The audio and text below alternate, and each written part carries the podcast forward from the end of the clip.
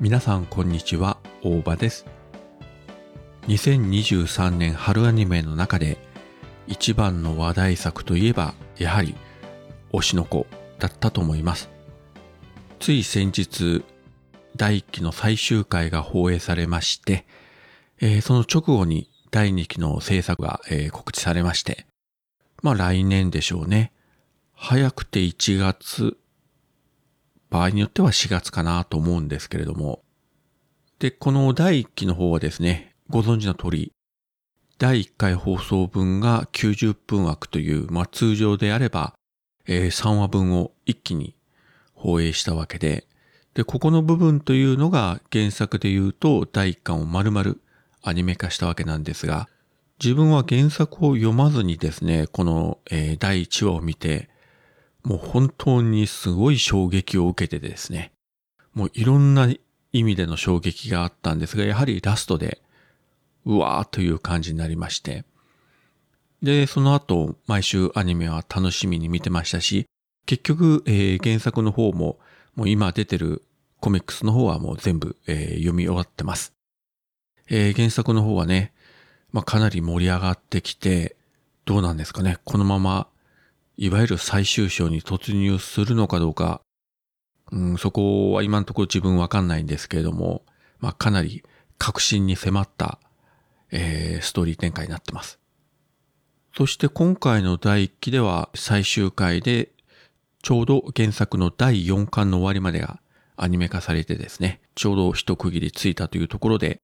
そして第2期のアニメは原作の第5巻からの2.5次元舞台の、まあ、これをアニメ化していくという感じで、このエピソードは結構長いので、まあ、第2期もワンクール作品ということであれば、おそらく7話、8話あたりまでは、この舞台の話がずっと続いていく。そういう展開になると思いますね。で、その舞台の話が終わると、また、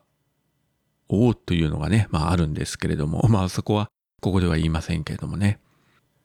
まあ最終的にですね、これだけ人気が出ましたので、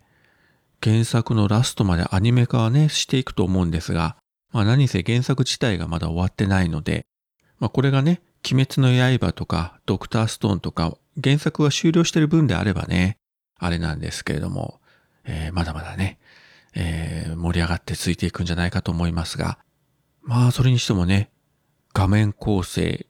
色使い、キャラ、そして何より、ある意味とんでもない設定と予想不可能なストーリー展開。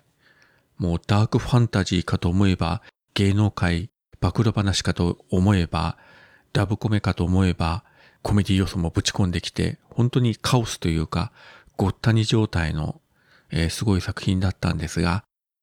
第2期のアニメ化もね、非常に期待しつつ、原作の方を読みながら、